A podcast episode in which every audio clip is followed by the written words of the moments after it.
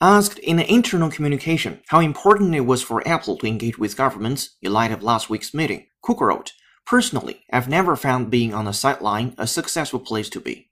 The way that you influence these issues is to be in the arena, said Cook in an Apple-wide posting obtained by TechCrunch. So whether it's in the country or the European Union or in China or South America, we engage. And we engage when we agree, and we engage when we disagree. From Gizmodo.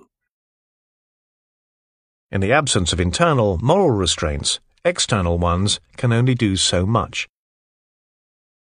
In the absence of internal moral restraints, external ones can only do so much.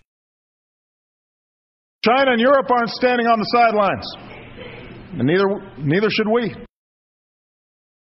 China and Europe aren't standing on the sidelines, and neither, neither should we.